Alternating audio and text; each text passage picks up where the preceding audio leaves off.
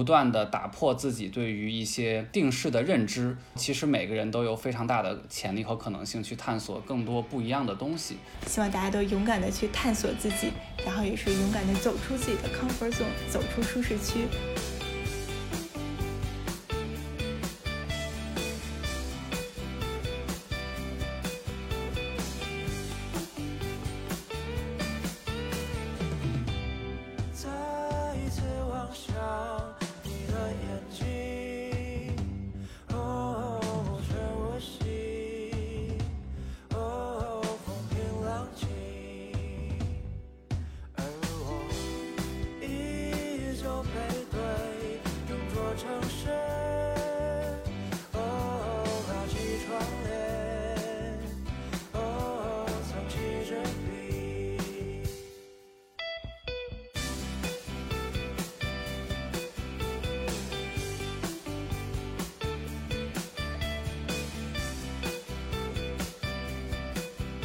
大家好，欢迎大家收看新的一期设计训练节目。本期节目我们邀请到了工作与生活在纽约的博柔和佳健，来一起聊一聊他们跨越空间设计、展览设计和艺术表演等多个领域的实践。下面就先请两位介绍一下自己吧。大家好，我是博柔。对，我是本科在清华大学建筑学院学建筑设计，然后研究生在耶鲁建筑学院。但毕业之后呢，我选择做 media artist，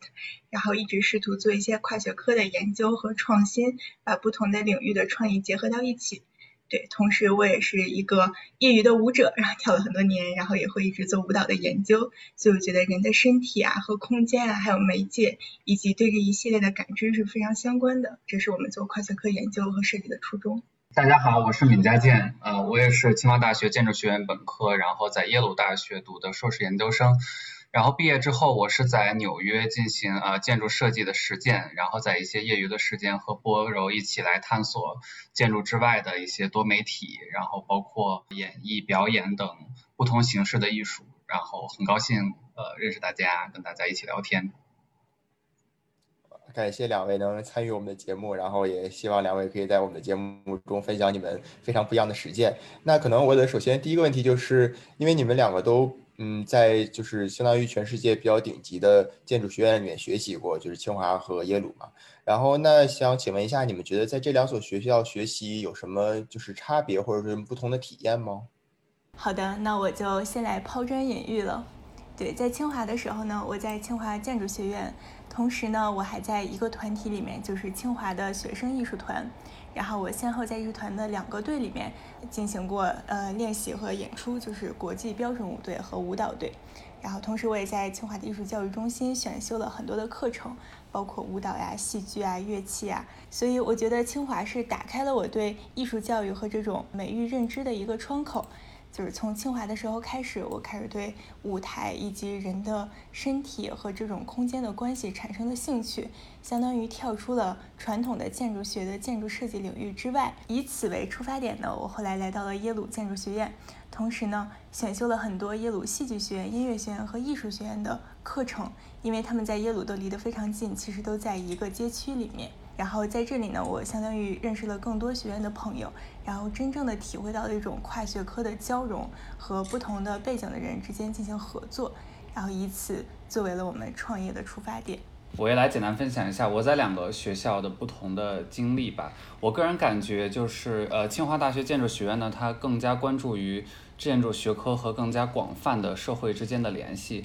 包括我们在呃上学的时候就会。选很多，比如说这个呃城市规划、景观更加广泛的课程。耶鲁大学建筑学院它相对来讲建呃学院本身是比较专注于建筑本体的。然后它本身也没有呃规划学院，也没有规划系，也没有景观系，是一个比较专注于建筑本身的一个学院。但是我感觉我跟博柔还是挺不一样的。我们其实，在每一个学校里面的学习经历都很不同。比如说博柔他在清华，其实他在艺术团有很多非常多的这种其他的经历。然后他在耶鲁其实也选修了大量的建筑学院以外的课程。我自己呢，其实，在建筑，呃，在清华的时候经历也是比较专注于建筑本身的学习，然后在耶鲁的时候也是比较专注于建筑本身的学习。我个人还是对建筑有非常大的热爱，但与此同时呢，其实，在耶鲁出国以后呢，我本身也是觉得，呃，建筑学似乎有一些局限性，包括我们自己的这个领域，包括我们的呃学业，所以我也是试图去探索更多的可能性。当时也是参加了这个耶鲁大学呃中国学生学者联合会，然后主要负责一些宣传方面的一些工作，然后我们也是在试图有一些新的突破和探索吧。嗯，听起来我感觉其实可能也是我自己的一些一些经历吧。我觉得可能清华的话，它其实还是一个比较大的一个学科的平台，然后有更多的专业，然后更多的可能性。包括其实当时我也是在清华，也会选修很多。呃，像规划系的课呀，然后跟规划老师有很多交流，我觉得其实都是特别特别好的经历，然后帮助大家可以拓展经历。然后其实因为我没有在耶鲁待过嘛，但是我听你们的描述，还有包括跟其他一些朋友的描述，其实我觉得像耶鲁的话，它其实更多的是强调艺术方面，就是建筑和艺术的一个关系，就是和其他艺术领域的关系，可能在社会性上会稍微弱一点，但是对于它在整个艺术范围内，或者说在艺术领域的一个定位，会有一个比较强烈的一个一个导向吧。然后，那其实我是比较好奇，因为你们都或多或或少就是在试图探索建筑和其他领域的一个结合，或者说和其他在其他边界上的一个呃扩展。那你们是什么时候开始想到进行一些跨学科的实践，或者说一些跨学科的一些研究呢？其实是通过在清华很丰富的业余活动，然后我建立了一种对于建筑之外的想象。也是对于舞台和表演艺术的初步的认知，希望把作为我专业的建筑学和作为爱好的舞蹈和表演艺术进行结合。嗯，这里有一个漫长的思维的转变过程。嗯，我最开始的想法其实还是很空间本体的，想要为表演艺术做空间设计。对，但是经过呢在耶鲁的学习和实践的探索，我们两个人然后也经过了很多的讨论，然后我们的关注点逐渐从舞台这个空间开始。嗯，结合到了比如说灯光啊、投影、声音这样一系列的多媒介的手段，然后转向了真正的多媒体的结合，那么就真正的导向了表演艺术和策展设计，然后以及一些呃近期的比如说关于线上和线下的这种不同的虚拟和现实的想象，然后也试图以一些深度的跨学科的研究对创新的手法进行支撑，比如说我们曾经做过一些把舞蹈和音乐通过一些数据处理进行转化。对，其实是有不断的从其他的行业汲取一些新的思维。我的理解是，就是建筑学它其实关注的本体，我觉得还是人的体验，就是我们人在空间中的感受，然后人在城市中的感受，人和整个空间的关系。所以其实说是呃跨学科，但是我们做的其实很多东西，它并没有脱离这个这个最核心的呃这个点，就是。呃，作为人本身，他在空间中是怎么样感受的？他在这个表演过程中，身体和空间的关系，包括无论是灯光、投影、音乐，其实全是我们呃人本身他对于整个环境的一个感知。所以从这个角度来看，其实我觉得它一方面是跨学科的，但另一方面其实还是跟建筑学本身有非常大的紧密的关系。所以，我我们也是觉得，现在其实很多时候，呃，建筑呃专业的实践相对来讲，似乎有一些过度的专业化，然后过度的有一些封闭化。其实，在以前很多的，比如说在文艺复兴时期，或者是其他的时期，建筑本身它的概念其实都是在不断的，它的边界其实并不是。呃，一直是很稳定的，所以在每一个时代、每一个领域，它的这个边界都是在不断的演变。我们也是在试图探讨这个时代下这个建筑领域它的边界到底是在哪里。嗯，对我也是这个感受，就是因为其实我是觉得建筑可能不光是像我们讲的，就是造一个房子呀，或者说就是。画一些简单的什么门窗啊这种东西，我觉得它像像刚才佳健说的，就是它其实是一个关于人的身体、关于体验的一个东西。可能另一方面也是，就是关于一个复杂系统怎么样和这种。呃，建成环境或者说怎么样和这种空间环境之间有一个关系的。然后，其实我觉得你们做的很多实践也是在试图，就是把这个是系统更加的复合化，然后更加的展现出更多和建成环境或者说和这种空间之间的一个多样的一个交互关系。其实我觉得这个是非常有意思的一点。那就是，嗯，基于这样就是对于建筑的理解，你们觉得对于现在的建筑学生来说？在职业选择上会有一些怎样的可能性呢？就是和以前比较传统的建筑师来说，会有一种怎样的不一样的地方呢？然后是不是就是就是做建筑师或者说做建筑设计还是建筑学的唯一的一个出路呢？非常有意思的一点，现在身边同学的就业选择变得非常多样化，和可能大概十年前相比，一方面原因应该大家都能够理解，就是建筑行业本身它现在。逐步的市场饱和，有一点点供大于求。这样的话呢，很多学生其实会反思自己的兴趣点到底在哪里。以前可能当市场非常好的时候，有一些不愿意做建筑的同学也会因为这个本身的工作比较呃比较合适，然后呢整个的环境也很好，所以大家都会愿意从事建筑设计行业。但现在的话，我们了解，比如身边的同学有地产，然后有规划咨询。金融，然后去做一些编程，然后呢，有这种走向一些更加有点像理科生的一些方向。然后同时呢，还有一些同学他对艺术本身可能更加感兴趣，会更往一些时装、戏剧、音乐啊、媒体，甚至就是纯艺术的角度去走。所以似乎两个方向的同学都有。然后我们觉得建筑学本身它因为呃也是这种艺术和呃科学的结合嘛，就是我们一直在提到的。这种呃两边都会涉及的一个领域，所以它本身的这个其实它涉足的面很广，所以就业的可能性也还是非常多的。对，而且我们觉得建筑学真的是一个包罗万象的学科。其实大家回想一下，就本科这种五年的教育，就会发现它真的是什么方向都有涉及。然后在这个过程中，大家就逐渐的确定了自己的兴趣点和关注点。比如说，有的同学可能更喜欢抽象的二维图纸表达。对，然后他的思维可能更偏向理工，然后可能有的同学更喜欢这种三维的模型设计，可能他后面去做了游戏设计或者去做了这种 CG art，然后可能有的同学他更想做这种表现呀、效果图啊，还有的人可能更想做景观设计，他可能就转去了这种跟森林或者是生态结合的方向，就有非常非常多的可能。我觉得建筑学真是给大家配备了非常完整的 skill set 和一个非常长逻辑链的推导式的思考方式。所以就是在这个里面的任何一个环节进行延伸都是大有可为的，这点我也是特别的深有感触，因为就之前我是看了一本书，叫做。呃，反应的实践者。那本书里面就讲了关于建筑学的一个实践，他就说，就是建筑学的实践是一种和社会特别紧密相关的实践，所以就很多时候你是在跟人打交道，然后就是你不像做编程一样，就是你真的知道怎么样从 A 到 B 这个过程，很多的时候你只知道就是你从 A 到 B 有这样一个方向，但是你要在不停的和人的交流中，你知道，比如可能先从 A 到 A 一先试一下。然后可能可以，可能不可以。如果不可以的话，你就要退回来，然后再到 A 二，然后是这样一个，就是不断在与社会交流中修正你自己的路线，然后前进，然后达到一个最终的目的的一个过程。所以我觉得就是在建筑学的教育中，我们训练了非常多这样的能力，就是因为我们不停的在跟甲方，然后再跟老师就是商量，或者说在协调自己的设计。然后其实我觉得这种能力对于大家来日后进行一些更多和社会有比较多交流的，或者说比较多交集的一个实践，会非常有帮助的。这里有一个很有意思的事情，就是我个人呢，经常从佳杰和博如两个人现在在做的事情，因为我们认识也有好多年了嘛，就是我其实对你们也是有一个观察，从你们一开始佳杰在做建筑，然后博如是孩子上学，包括在有时候跳跳芭蕾舞，到现在两个人一起在做这种多媒体艺术创作，我是经常会先想你们到底是怎么样的教育背景，来给你们一个价值观的一种注入，或者说你们自己的一种选择，再来看你们最后是到底是做什么样的作品。所以刚刚你们跟子申的这个讨论，其实给了我一个关于第一个问题的一个很好的一个答案。我们把这个话题再聚焦一点，你们在现在到底在做什么样的东西？因为你们刚刚提到很多跨学科的多媒体的一种探索，包括你们跟呃天哥他们一起合作的一些参加艺术节的一些一些作品，我觉得都很有意思。所以说，能不能分享一下你们在呃几个作品中的这种创作的一些思路？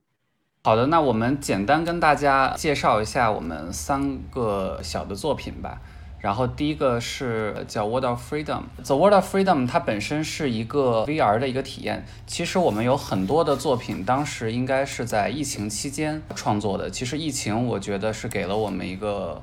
有点像一个真空的环境，让我们去反思我们之前的一些作品以及我们现在所处的情况。因为去年其实呃大家在美国的同学应该都有了解，美国其实是一个疫情的。非常严重的核心点，在中国基本已经恢复正常的时候，我们在美国其实还是处于一种只能在家里工作和生活的一个状态。其实这种状态对于建筑师来讲，作为建筑师，我们本身也是非常敏感的。其实它会让我们去思考我们整个空间和我们建成环境的关系，我们身体跟我们空间的关系，我们如何定义家，我们如何定义那 community。我们人和人之间的互动是怎么样的，它这种疫情对于我们整个人的生活、社区的一些活动有哪些影响。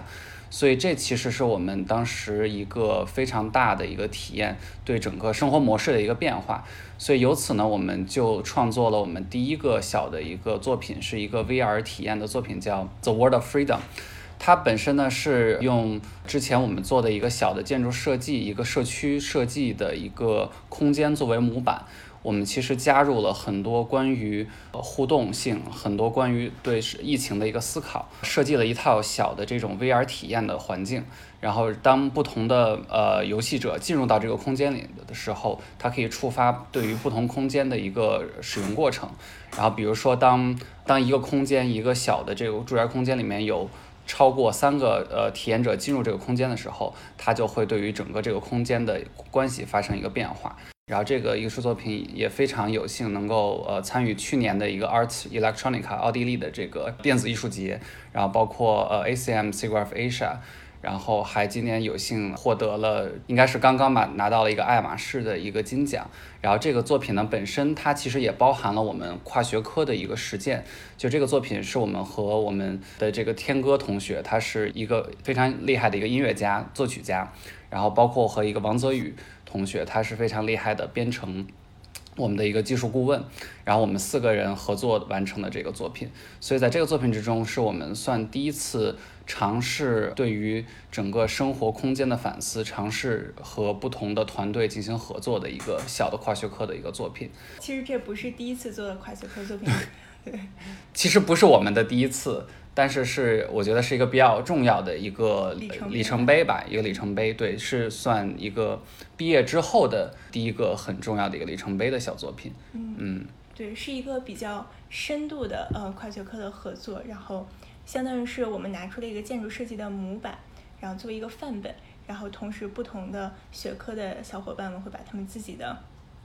学科里的哲思结合进来。然后我们进行了很多轮这种深度的讨论，最后把它演化成了一个对于未来社会图景的想象吧，一种后疫情时代人类学的想象。然后大家是群策群力的贡献了自己的技能点，对，所以把这个作品做的做成了这样子。对，这肯定是一己之力所无法完成的。我们和周天歌还有王祖宇同学，其实我们一直有非常长的合作关系，然后包括。当时博柔还没有毕业的时候，我们就一直在合作。包括我在耶鲁的时候，其实我们就是非常好的朋友，和王泽宇还有周天歌。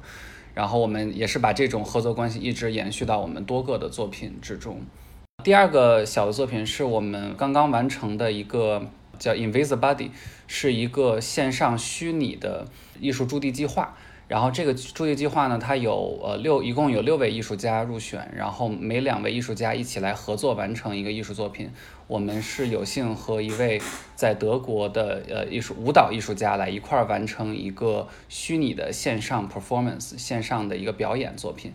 然后呢，这个作品本身我们其实是在思考，同样是在疫情过程之中，因为其实很多呃艺术驻地计划本身它都会是线下。来呃入驻到每一个呃艺术机构的场地里去完成一个艺术作品，然后有一定的期限。然后在疫情期间呢，因为所有的这些线下的场地基本全部关闭了，所以诞生了很多非常有意思的线上呃合作的机会。其实这个线上的这个艺术驻地计划本身有呃瑞士、伊朗、德国很多很多国家的艺术家来共同参与。这种机会其实是在。疫情之前，可能大家不太会想象到的一种合作模式，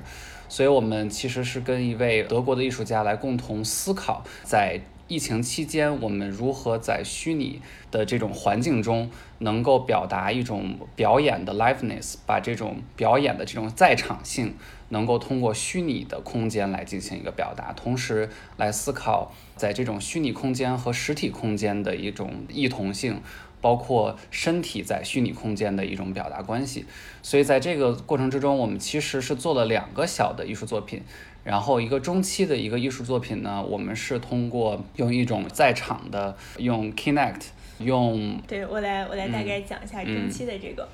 就因为我们一直在探讨身体的在场性，然后以及这种 liveliness，liveliness 其实除了在场性这个意思之外，还有就是一个当下性这样一种活力的感觉。所以我们在中期的时候采取的策略是，希望艺术家的现场表演可以反映在就是观众的现场观看当中。这是为什么我们用了 Kinect，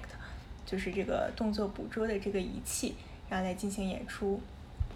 然后同时我们是用了一个叫 Open Broadcast Studio。就是一个做这种做视频的这种小伙伴肯定都知道，就这种做 broadcast，它相当于是把你电脑上的不同的媒介，把它们合并到一起，然后你进行一个自己的组织，然后再把它们播放出去。所以这可以理解为是一种虚拟的舞台设计，甚至是可以理解为一种虚拟的 choreography，就是一种对不同媒介的组织关系啊。对他们的先后的出现的顺序啊，他们之间的是什么交叉的关系和合并的关系？所以我们当时的这个作品呢，不仅仅是 a choreography of the body，对吧？就不仅这个舞蹈家在用自己的身体进行演出，其实我们在它背后对于这些媒介的组织关系，也是 a choreography of the media。然后我们相当于是纳入了这个舞蹈家自己的身体演出，同时我们以 Reno 做了一个非常抽象的舞台背景给他。然后现在把这两点融合在一起，同时我们还做了一些 live sound，然后 feed to 这个 broadcast，所以大概是这么一个很复杂的、手忙脚乱的，对啊，这这现场的舞台、虚拟舞台的事情。然后在最终的这个作品呢，我们其实是用了呃 Mozilla Hub 一个呃线上的一个 VR 的空间体验平台，然后来做的我们的表演。然后我们是通过，也是用呃 Kinect 来捕捉。呃，整个舞蹈的动作，把这个动作本身转化成了三维的空间，然后把这个空间放进到了整个的这个 Mozilla Hub 里面，变成了五个不同的一个小小的舞台。然后我们当时的一个呃 festival，相当于是带领所有的观众在每一个舞台去做一个小的 performance，整体变成一个完整的一个 performance。所以在这个里面，每一个观众本身进入到 Mozilla Hub 里面，它有一个自己的小小的身体，然后每个身体之间其实是有一定的关联性的，所以它本身也是探讨了在这种虚拟空间中身体和表演者和有 performance 呃的关系。嗯，其实 Mozilla Hub 它是隶属于火狐旗下的，因为火狐就是 Mozilla 嘛，然后它其实作为一个虚拟的会议平台而开发。然后我们选用这个平台的原因，就是它其实给了观众一种更多的时间和空间上的自由度。就相比于我们中期的那种项目以及一些传统的这种 virtual online performance 来说，就传统的这种这种 performance，相当于观众只有一个对屏幕的直接的这种观看的模式，然后它的观看的对象也是一个二维的，然后相当于是一个一次性的过程。但是在 Mozilla Hub 里面，因为它是一个空间嘛。就观众其实可以跟随我们这个引导者进行一个 immersive 的体验，这种沉浸式体验，大家可以想象一下 Sleep No More，对，然后其实他们也可以有自己的自由度，甚至他们可以操纵一些我们嵌入其中的 media，比如说视觉啊，呃，就是声音啊，或者是这种视频。所以这个是我们希望真正的把这种体验性和自由度纳入到这个线上的这种感受之中。最后一个作品吧，是我们其实是跟哈佛大学中国媒体实验室合作的一个项目，因为今年是梁思成诞辰一百二十周年，所以我们其实是清华大学建筑学院、呃内蒙古工业大学建筑学院，还有哈佛大学的呃中国媒体。艺术中心三方来合作的一个非常重要的一个展览，然后这个展览呢，我们也是有幸能够来一起参与，来进行整个的策划和设计。然后这个展览本身它其实分成了两个部分，在这里面我们也是给大家做一个预告，希望大家能够来关注。一一方面呢是在清华大学，应该是艺术美术呃艺术博物馆，在今年马上了七月中的时候会有这个梁思成的展览。然后我们是负责做一些线上的网站设计，然后还有整个的一个小的电影，这个是由我们的 CamLab 的团队来一块儿完成的。然后另外呢，我们其实还是在做另外一部分的沉浸式的线下展览，是以应县木塔、佛光寺、观音阁等。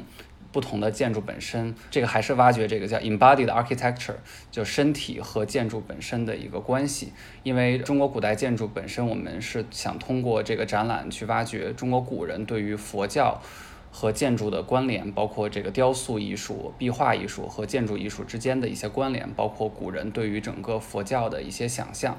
对于很多空间净土啊的一些想象，我们是希望能够通过多媒体的手段来把这些古人对于他的想象能够挖掘出来。所以这个是我们现在在做的一个重要的一个小的项目。我可以大概再讲一下这两个项目之间的关系，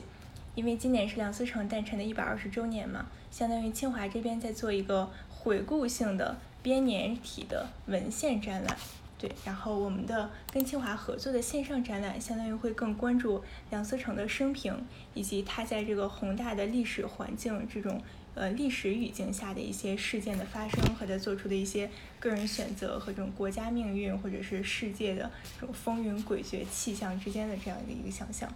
对，然后说到哈佛这边在嗯非常专心做的这个线下的沉浸式空间体验呢，其实听起来它是一些。古建筑啊，就是我们会非常关注这古建筑本身，但其实这些古建筑，它们大部分都是由梁思成和他的营造学社所首次发现的，或者是首次真正关注的，是他们把这些古建筑挖掘出来，呈现在世界面前。对，所以这也是梁思成如何成为了这么两个项目之间的引子。对，嗯，对，好的，我们先大概分享到这里，然后我们可以之后继续来讨论。这几个作品，当时我跟大家要过啊，看完之后呢，就是觉得透过电脑屏幕上看的话，我都感觉非常强烈的，就是呈现在我的眼前。刚刚又听二位讲了一次纯这种语言描述，我又仿佛进到了，又体验了一把。在二位的这几个作品中，确实这个技术，或者说我们说新技术，或者说新的数字媒介技术等等吧，在你们的设计中其实扮演了一个很重要的一个角色。不管它是一个什么样的角色，是定义你们价值观也好，还是你们的方法论也好，我就很希望二位能不能讲一下你们怎么看待这个技术这个事情。因为我们做设计，说实话，现在跟这种技术的关联是非常密切的。那么，同时也希望你们讲一讲，就怎么在做这个艺术创作的同时呢，跟技术做一个平衡。在建筑领域，其实有很多的建筑师就正在试图探索新的技术对于我们设计方法的一些变化。比如说，用就是其实已经也是火了很多很多很多年的参数化设计，然后有很多的编程的技术来引入到整个建筑设计的这个过程之中。包括从行业角度来讲，BIM 呀这些新的技术，其实对于我们的生产力的提高，然后另外一方面，其实带来了很多新的形式语言，很多新的形式的可能性。这个其实，在建筑行业本身，大家应该都已经很熟悉技术对于建筑的设计的影响。然后我们其实是呃另外一个相对有一点不太一样的点吧，就是呃我们其实是反过通过我们想去表达的点，反过来去学一些新的技术。就是因为我因为本身博柔可能他会更加熟悉这种表演呃艺术啊或者新媒体艺术，我其实是一个非常还是非常正统的一个 建筑学生。然后呢，其实我有的时候会涉及到新的软件的时候呢，可能也是会先看我们希望能够表达什么样的一个 concept，想要表达什么样的一种艺术呃艺术表现形式，然后这种艺术表现形式呢又会。需要我们去学习或者用到什么样的软件来进行表达？比如说我们在做一些展览的时候，可能我们就需要去呃使用呃 Unity 或者一些动画软件来进行表达。然后可能做一些跟表演线上表演相关的时候，我们就可能会需要一些这种 broadcast 一些这种播放的软件去来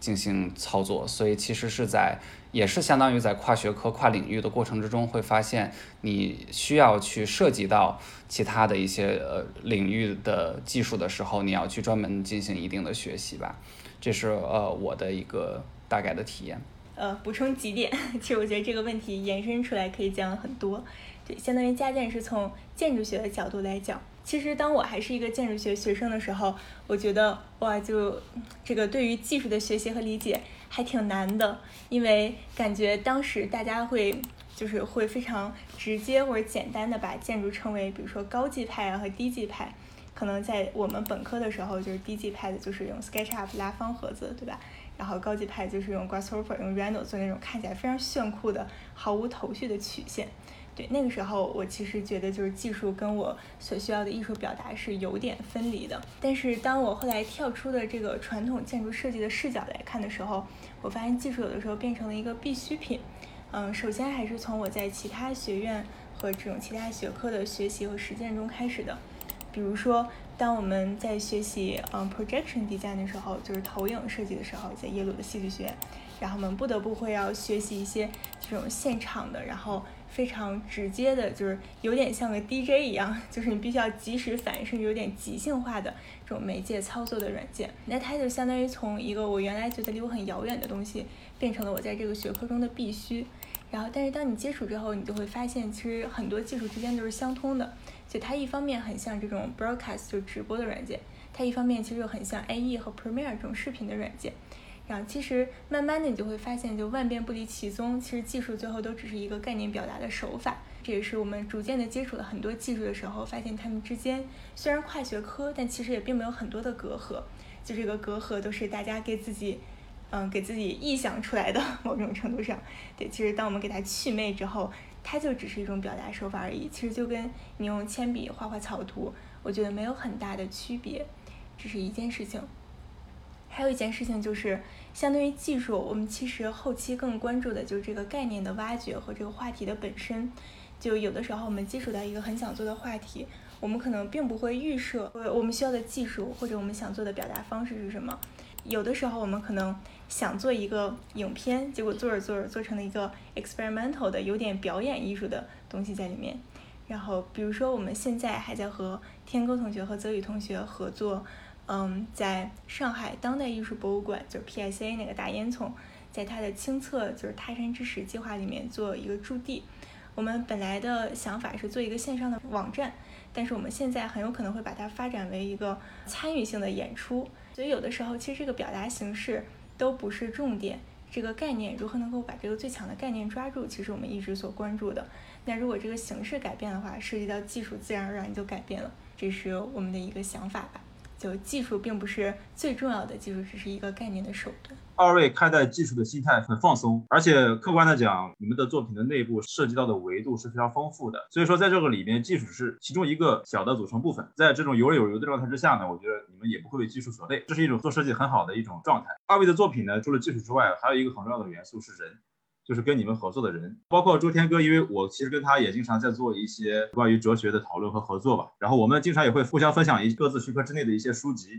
来交流和互相启发对方。所以说，我觉得这个过程还是非常有有意思，而且呃很有洞见的一些想法就会不断的涌现出来。我就好奇，你们在跟这两位艺术家，还有或者说计算工程师或科学家合作的时候，有什么样的体会？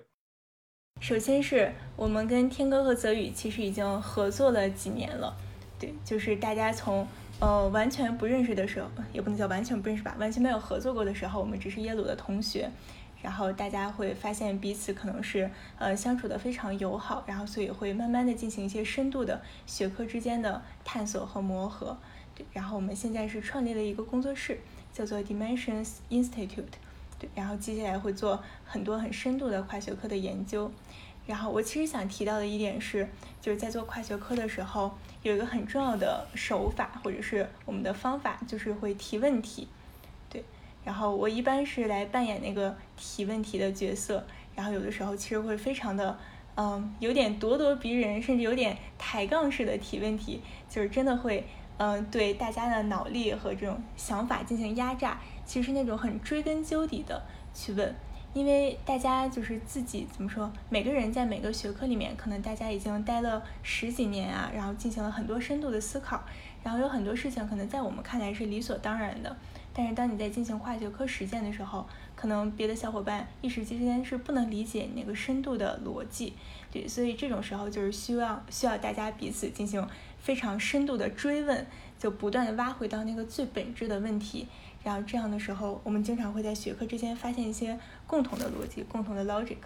这是我们曾经发现的。比如说，在舞蹈和音乐之间的联系，可能是从视觉上的联系挖掘到它们时间上的相关性，以及它们同样作为 notation system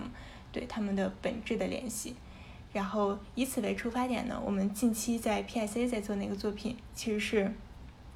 在试图发掘五谱和神经网络之间的联系。然后，其实说白了，这是两个黑箱系统之间的关系，对，就他们可能都有一些维度的转化呀，和抽象化呀，和推进，或者是会引引入一些干扰，以及进行一些呃差值啊，人为插入这种嗯插入参数的设计，对，其实这种深度的底层的相关性，都是要在不断的追问和不断的磨合之间，不断的打破这种不破不立的状态中发生的。对。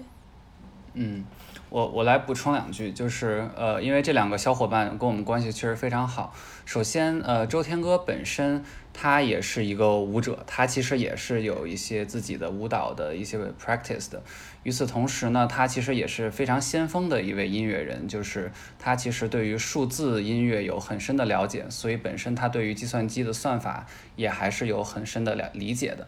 而呃，王泽宇同学呢，他本身是做计算机视觉的。呃，然后他现在应该也是在 Adobe 做 Fellow，呃，一位研究员，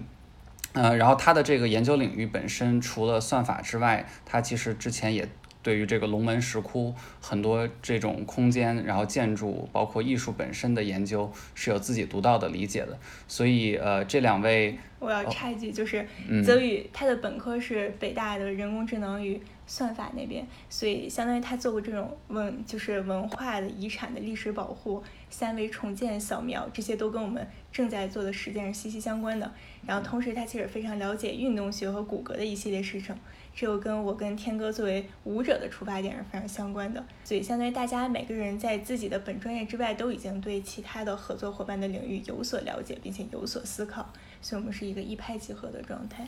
对对对，这也是为什么可能大家的这种跨学科的合作会非常的顺利，就是每一个。同学从他自己的领域角度，其实都已经对于其他的领域有比较深入的思考了。这个时候，大家会有很多可以激发的一些新的想法。回想一下去年的线上拼图，应该是我们在线上见过这天哥和泽宇。经过二位的描述呢，仿佛人物的形象又更加生动了起来。我们聊到这个事儿呢，就是有一个避不开的话题，关于疫情。因为现在就说疫情影响了我们长达一年多，但是二位的这个创作和作品，我觉得并没有因此而中断。二位是如何在这个疫情期间，在这个生活和创作之中是如何克服困难，并创造性的去继续做一些这种回应性的工作？嗯，对，疫情刚刚席卷美国的时候，其实我还在耶鲁进行最后一个学期的学习，然后它对我的生活真是产生了一个根本性的影响。比如说，当我当时在学校上课的时候，因为我会修很多学院的课，然后我的课表排得非常满，导致我每天可能都要飞奔几公里。然后在两个课间之间，就是抓一只三明治，然后从校园一边跑到另外一边，这样一个状态，真的是苦于奔波。然后疫情来了之后，突然之间我就哪里都不能去，然后只要坐在我的电脑前面，就可以上所有学校的课呀，听所有的讲座，极大的提高了我的时间利用效率。这是我所体现到的，就是体验到的对我个人来说非常好的一面。但当然同时呢，我有很多同学也表达表示说，就是对这种 Zoom 的授课方式呢。就大家其实真正的对课堂的这种知识的吸取呢，可能不如以前，包括跟老师的交流呢，可能没有当面这样的顺畅。但这个可能也跟专业有关，比如说像建筑啊或者艺术类这样的专业，可能有很多是手头上的功夫，就你纯靠一些文字的表达呀和语言的交流啊，甚至二维的这种电脑屏幕的，嗯，这种涂涂涂写写画画呀，可能是不能不能进行的。对，但是我觉得对于根本上的思维的这种交流是没有什么影响的，这是在学校里面的感受。然后还有一点就是，疫情其实改变了我对职业生涯的规划。本来呢，如果没有疫情的话，我可能也会找一个建筑事务所，然后试图在建筑事务所里面继续做一些结合到建筑之外的学科的探索。但是疫情来了之后，我也没有机会出门，然后我就每天都坐在家里面反思我之前做过的创作。然后想来想去，我觉得我可能不想找一份建筑的工作，我其实想直接开始这做这个跨学科的研究。然后，所以我们就我跟佳健直接建立了我们两个人的 studio，然后同时开始真正的探索各种跨学科，相当于跳出建建筑学科之外。因为在学校里面的时候呢，我其实还是会选修一部分建筑的课程，然后不断的把其他的思维方式引入进来。比如说，我会在建筑的 studio 里面探讨呃剧场的理论是如何应用在建筑空间里的，或者是在一个巴厘岛的度假村的 studio 设计的时候，是探讨当地的舞蹈是怎么从传统的舞蹈演变为现代的这种当代舞，以及是如何吸引了世界上的人来到这个呃当当代的，就是当地的地域里面。然后，但是当我们开始了自己的 studio 之后，我们就跳出了建筑之外。对，就怎么说，从见山是山，见水是水，到了一个见山不是山，见水不是水的过程，然后直接进行跨学科的交流，并且也进行了一系列的远程的合作。对，比如说，除了我们刚刚提到的一些线上的驻地计划之外，我还参加了一些，我们还参加了一些国际呃国际和国内的会议，进行了一些报告。并且我是和北京舞蹈学院合作，然后在他们的黑匣子小剧场里面，嗯，设计并且指导了一个跨媒介戏剧的演出，然后就会发现，虽然媒介这种跨媒介这种看起来有很多就是需要手头上功夫的工作，其实也是很有线上的实现的潜力的，这也是我们一直把这个工作方式延续至今的想法。博柔讲的很好，另外之前讲了几个作品，其实也有提到，我感觉疫情对我们的影响有这么几点吧，一个是创作思路和整个的一个对疫情如何影响我们生活的一个理解，所以疫情本身它其实是我们对于之前的生活方式、人和人的关系、人和社会的关系、人和空间关系的一个反思，这些反思本身其实变成了很多我们艺术创作的灵感，这个是第一点。然后呢，第二点呢，就是艺术形式本身的表达，因为我们之前也做一些呃 performance，其实，在后来美国逐渐开放之后，我们也是去非常有幸，当然去 MoMA 参加了一个小的一个 performance 的一些呃表演，包括我们最近也是在参与一个叫 Global Water Dance 的一个舞蹈表演。的一个活动。所以说，当疫情刚刚来的时候，它本身把所有的线下活动和空间全部关闭的时候，如何把很多的体验变成线上，而这种线上的体验如何能够给呃给观众、给参与者带来一种更加真实的感受？这个本身其实对于艺术形式是一个新的挑战，如何用一种新的形式来表达这种呃体验感？所以这个我嗯觉得应该是第二点。然后呢，第三点其实就是一种新的合作方式。这种新的合作方式，一方面其实它对于呃很多情况是受限了，因为我们无法。用实体空间，比如说去呃真正面对面的去画一些草图，做一些实体的模型来进行讨论和表达。但另外一方面呢，它其实又拓展了我们的合作的边界。就举一个小例子，其实于博柔同学和周天歌同学应该是在线下只见过两面，如果我没有记错的话。但是我们其实已经达到了非常深度的一个交流的过程，所以。另外一方面呢，其实它也给了我们更多的自由，去跟不同国家的艺术家、不同国家的合作者进行交流与合作。所以，所以它一方面带来了很多的限制，但另外一方面其实又带来了很多新的机会和可能性。嗯，那顺着这个话题，我觉得我们就首先聊一下关于职业性的问题，因为你们已经在你们的艺术探索的事业上，我觉得有一些小的一些很好的一些开始。不去聊那种特别具体的事情，我们想聊一点关于稍微抽象一点、形而上一点的一些思考。就是说，如何看待自己？因为我们通常来讲，我们学的是建筑，但是我们在做艺术探索。问一问二位怎么看待建筑师？因为家建其实现在应该也是还在做一些建筑师的工作吧。所以说，关于这个身份的问题，怎么定位自己？怎么定位建筑师这个职业？重新定义建筑师这个职业，我想听听二位的看法。呃，对的，建筑师。这个职业本身应该也是现在呃整个行业正在探讨的一个很重要的话题，就是如何进行新的一个定位，尤其是在现在呃新的技术，然后包括其他的行业正在不断的这种飞速的发展科技领域，我们如何来看待建筑师这个非常非常古老的一个 profession？这个建筑师绝对是这种古老的 profession 之中。非常重要的一点，我印象中当时，呃，库哈斯应该也提到过，就是说，作为建筑师，我们一脚其实是踏在了几千年之前，一脚还踏在了非常未来的这么一个呃角度。我们作为一个有一点像一种分裂的一种状态，如何去看待，如何来看待我们现在的这个身份和工作吧？首先，作为我个人来讲，我对于建筑本身其实是非常热爱的。这个也是从小因为对空间呀。我其实从小特别喜欢玩乐高，然后就很小就喜欢做这种呃手工，然后对建筑其实有很大的热情，呃，但是其实来讲，我建筑本身它应该是一种，在我们看来，它是一种表达的手段。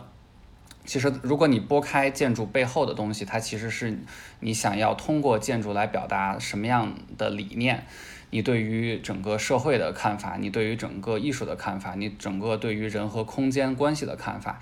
通过这些手段，通过这些空间，通过材料，通过结构，来表达你的一个想法。当然了，如果我们现在其实，在拓展的过程中，我们会发现，当你想表达这种概念的时候，建筑并不是唯一的表达方式。它也可以通过景观，它也可以通过舞蹈，它也通可以通过音乐，它也可以通过多媒体艺术，通过其他的手法来表达你的 idea。但对于我个人来讲，我是非常喜欢建筑这种表达形式，呃，表达形式的。所以，呃，我这就是为什么我本人还是非常愿意在呃这个建筑领域进行实践，同时去探索建筑本身的这种表达方式。与此同时，再看一看其他的表达方式对于我们建筑行业本身有没有一些新的可能性，来进一步的呃探索。我们这种表达方式的一些新的可能性，所以这个其实是我现在对于我自己的一些定位和我现在在做的这个工作。我们两个其实我们两个的这个切入点是稍微有一些不同的。呃，另外一方面呢，就是因为有有几年的这个实践的经验吧，会发现建筑本身相对于其他的领域、其他的表达方式，比如说纯艺术或者是舞蹈表演。呃，其他的这种艺术门类，它相对来讲更加个个人化。它可能有一些艺术门类，它需要一些，比如说多媒体艺术，你可能是需要有一个团队，然后在这个团队里面，大家有各自的分工。但是相比来讲，还是相对是一种更加纯粹的一种艺术表达。而建筑本身，它呃相对会更加复杂。呃，尤其是当你做的这个建筑的规模越大。呃，bigness 这个也是之前理论里面大家都有提到的，它对于整个社会的影响力也越大，它对于整个的需要决策的人员也越复杂，其实就不再是一个单纯的一个艺术本身的一种表达，它其实就会牵扯呃非常多的资本、社会各种各样的资源。它就会变得是一种没有那么那么纯粹的一种表达形式，所以在这个时候呢，会发现很多建筑师的工作会偏离你最最开始想要去说的这种。对于你整个理念的一种呃表现，而变成一种我需要去解决一个规范，我的这个门怎么能够解决疏散？我怎么能够让这个建筑盖起来不塌？我如何能够去呃让甲方给我更多的钱，能够来来完成我的这个想法？其实它会牵扯非常多的其他的这个因素，而这些因素本身有的时候是会对建筑师有一定的羁绊。呃，然后也会对于我们整个行业本身有一定的狭隘的一种限制，所以我也是在试图去能够，呃，如何去平衡这两点吧，能够让自己在整个的这种呃建筑实践过程中，能够积累更多的经验，来更好的解决一些这种看似是表达之外的问题，来更好的服务于本身自己的这个创作。嗯，这是我现在的对于这个的一些想法吧。嗯。嗯，是的，对我其实也特别同意这一点。然后我想说的是，在我本科的时候，我曾经觉得自我定位是个很纠结的问题，因为相当于咱们在建筑学的本科教育的时候，就主要还是在做建筑设计嘛，对吧？一切从建筑师的呃看似很职业、很 professional 的这种角度来出发。但同时呢，我也去参加了一些社会实践活动。比如说，我曾经参加过一个叫五指桥，就是在中国的这种山区来建一些便民人行桥。对我本着去设计一座桥的想法去了这个活动，然后我会发现呢，这个当我们面对这个实际上的设计期望。和当地的这种条件因素的时候，其实有的时候要跳出建筑师应该做建筑设计这个很象牙塔的自我设定，其实也不一定要拘泥于建筑成果，就这个成果本身是不是建筑和空间表达，就最后最后这个空间有什么空间的这种哲学性或者哲思在里面，因为有的时候不得不会面对这样的选择，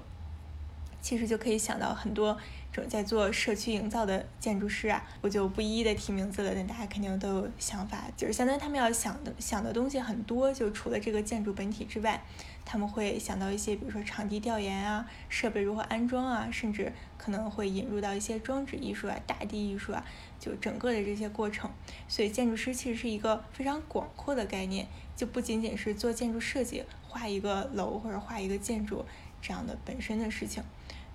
所以这个也是引起了我之后这几年的学习和实践里面的反思，所以最终我也是彻底选择跳脱出这个建筑师的角色，因为我其实对这一系列的过程的呃设计啊决策都是很有兴趣的。那么这个建筑设计本身呢，其实对于我呃是很重要的，但是它已经不是最最重要的点了。然后所以这也是我们在以艺术家呀、策展人、研究者甚至舞者等身份不断的进行自我认认知和重新的定位。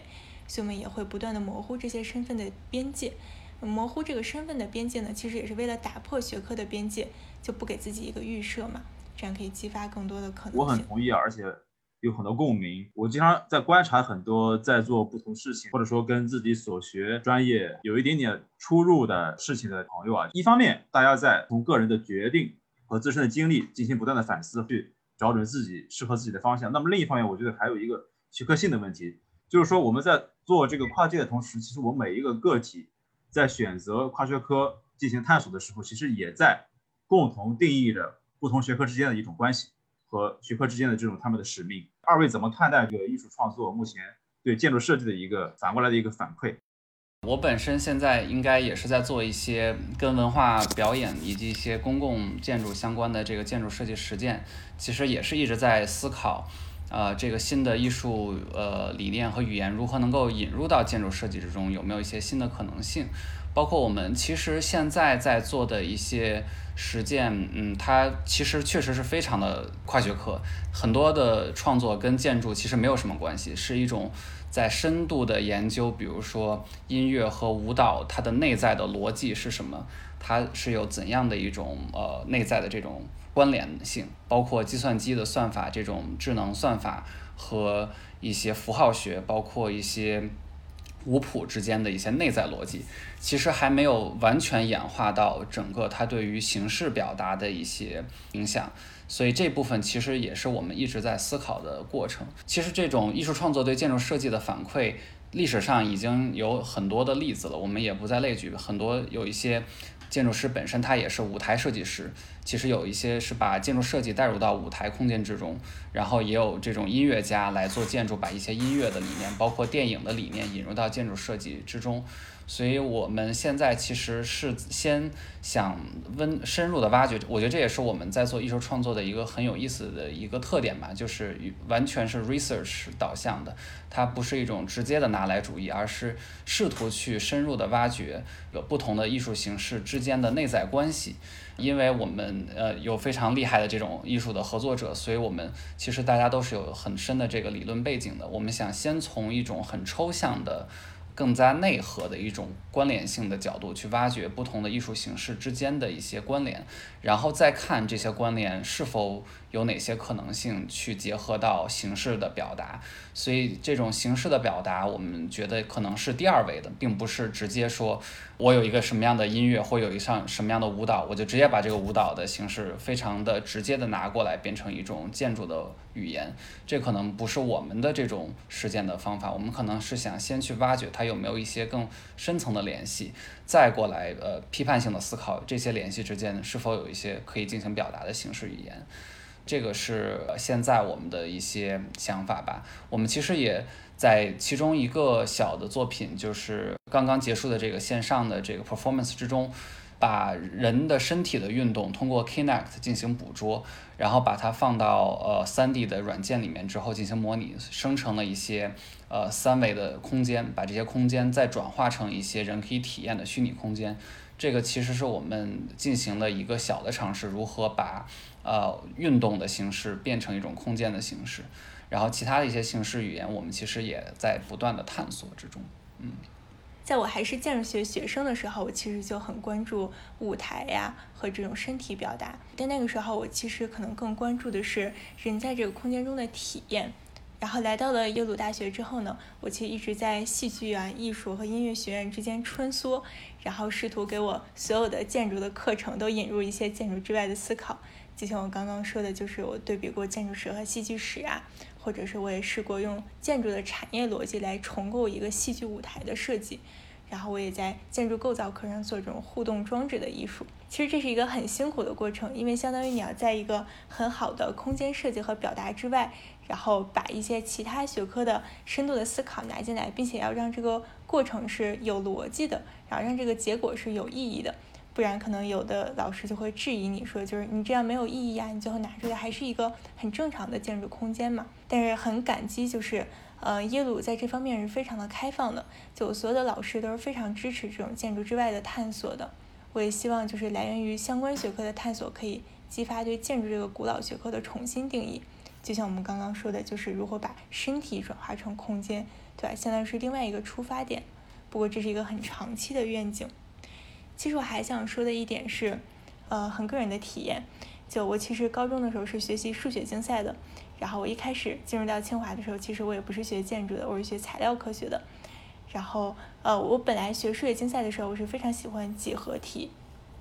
就很喜欢那种平面几何和立体几何的纯粹的空间的美感。然后我来到了材料学科之后，我本来以为这是我对于理理工科相关学科的热爱，但是当我学习了半年之后，我就发现我其实喜欢的不是这个漫长的复杂的推导以及非常科学性的过程，我其实喜欢的还是这个纯粹的美感。对，所以我就转到了建筑学。然后来到了建筑学之后呢？我又发现，就是在这个纯粹的美感之外，其实体验和这种具象性的实体化的空间表达也是很重要的。所以它才导致了我后面的一系列设计的方向和基调。我觉得这也是一个不断反思的过程吧，就是我如何在数学里面发现了艺术，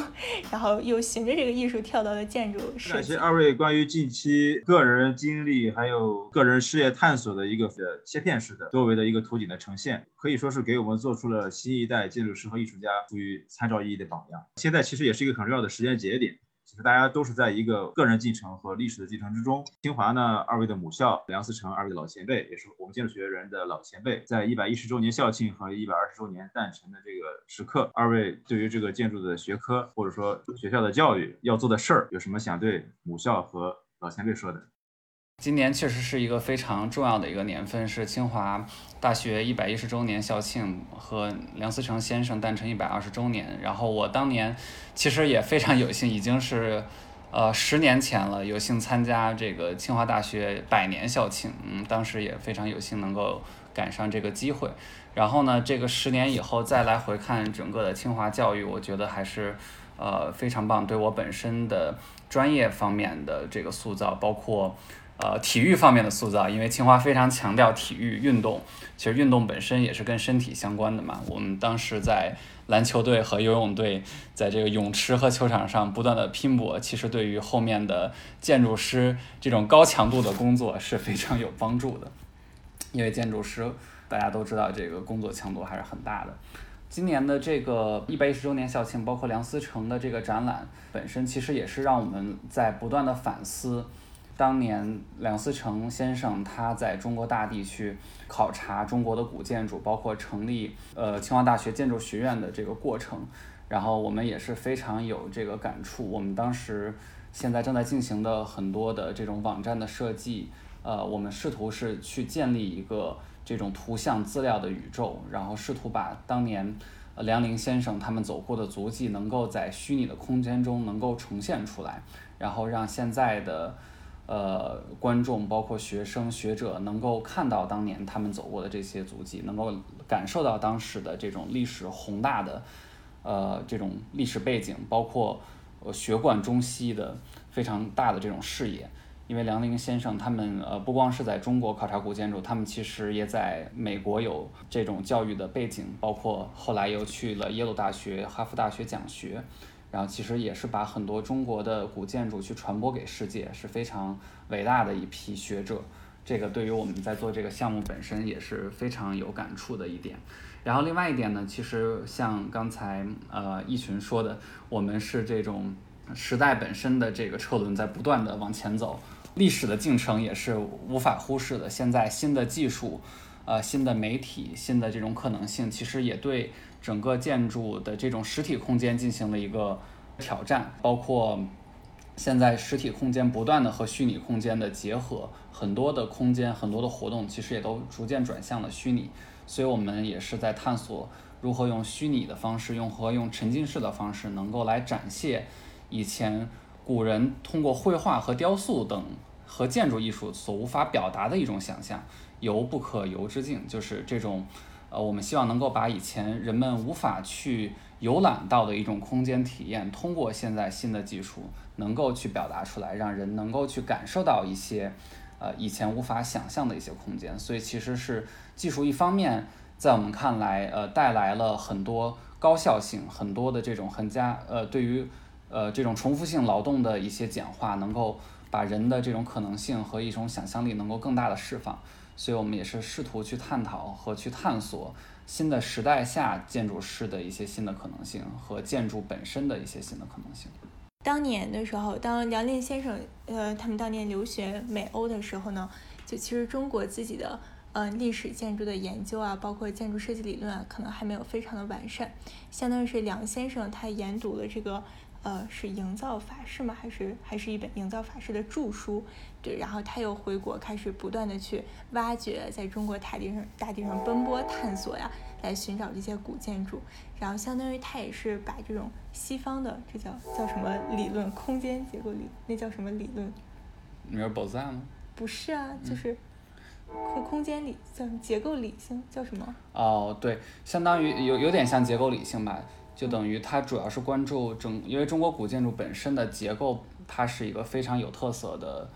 呃点，所以它是沿着这个角度去挖掘中国古建筑的，嗯。对，所以我们可以理解为这是一个西学东渐的过程嘛，相当于他在西方学到了一套这种分析的方法，然后把它带回了中国。那相当于现在这个哈佛 CamLab 在做的事情呢，就是我们和中国的呃和清华的建筑学院来合作。然后把这种中国古代的经典建筑背后的不管设计意理啊、生命仪式，还有一种想象，再次的展现给西方，甚至是全世界。所以相当于是又是一个把中国的文化打开，然后给全世界来看的过程。所以相当于这也是另外一种的东西方的交融吧。就梁先生当年把一些思考带了回来，我们现在把一些思考带了出来，然后总之还是一个彼此交融，然后互相理解的过程。二位讲到的游不可游之境。非常好，而且我就是一句非常双关的话。一方面，二位的探索呢是将要把我们带进古人所未曾能呈现给我们的一些新的可能性。那么另一方面，我觉得二位在延续梁思成老先生在早期只身前往美国接受建筑教育，并回国把一些我们以前所不能获得的知识和方法，在中国的这个建筑教育界生根和发芽。那么也希望二位能做出一个更好的榜样。呃，带我们探索更多的这种关于艺术和建筑的可能性。那么最后呢，我们二位有什么想送给我们听众的几句话吗？首先要非常感谢呃子申和一群邀请我们来参与这个节目，能够跟大家来分享我们的一些学习，包括实践的一些经历。所以我最后就补充一句，首先是希望大家能够不断的打破自己对于一些定式的认知。然后，其实每个人都有非常大的潜力和可能性去探索更多不一样的东西。然后，我们可能要不断打破自己对于一些原有固定想法的一些认知之后，然后发掘到自己内心最希望去探索的东东西，然后不断的去挖掘。我也是想说，非常的感谢一群和子申的邀请。其实我们这些涉及的思考啊和探索都还是很不成熟、很初步的。我们其实也是在不断的打破自己，不断的追问自己，然后不断的深化。咱们其实约定这个采访是一个月之前，但其实我们很多的想法跟一个月之前已经产生了变化，所以可能我们再过一个月聊的时候又是非常不一样的。然后我觉得这个也是非常正常的，在今天这种快节奏的运转啊，以及大家都在不断接触新知识的过程中，就大家的思维都会变化的很快，然后会不断的挖掘自己内心深处真正想要的东西。所以就希望大家都勇敢的去探索自己，然后也是勇敢的走出自己的 comfort zone，走出舒适区。对，因为每个人的潜能都是无限的。好，谢谢大家。好的，非常感谢两位的分享。听完之后，我真的是非常激动，然后也觉得。真的是走了一条非常不一样的路，因为，嗯，我觉得可能是我听完有三点特别有感触吧。第一点是你们一直在探索这种。嗯，身体和空间的关系，其实我觉得这个是一个建筑学非常本质的事情，但是可能在当今这个世世界中，或者说在当今这个时代中，就很多时候大家会忽略这一点。我觉得你们就是重重拾了这一点，并且强调它，真的是一个非常有意义的事情。然后第二点就是试图把整个设计往一个更广泛的艺术艺术领域和一个和社会相关的领域中推进。我觉得这个也是一个非常令人激动的一个尝试。然后第三点就是你们像像你们提到的，你们和这种作曲呀、表演呀，以及就是呃计算机相关的一些专业进行合作。我觉得这个嗯，在当今这个时代，其实可能建筑学还是有一些惰性的，因为大家可能很多时候不太愿意做这方面的尝试。那你们可以就是这么。这么强烈，或者说这么主动的来把这些其他领域纳入到建筑学，或者说整个设计的一个新的思考中，我觉得也是一个非常有意义的，或者或者说非常嗯不一样的一个尝试。然后非常期待能看到你们更多的作品和更多新的时间。谢谢谢谢谢谢，感谢二位，好，感谢。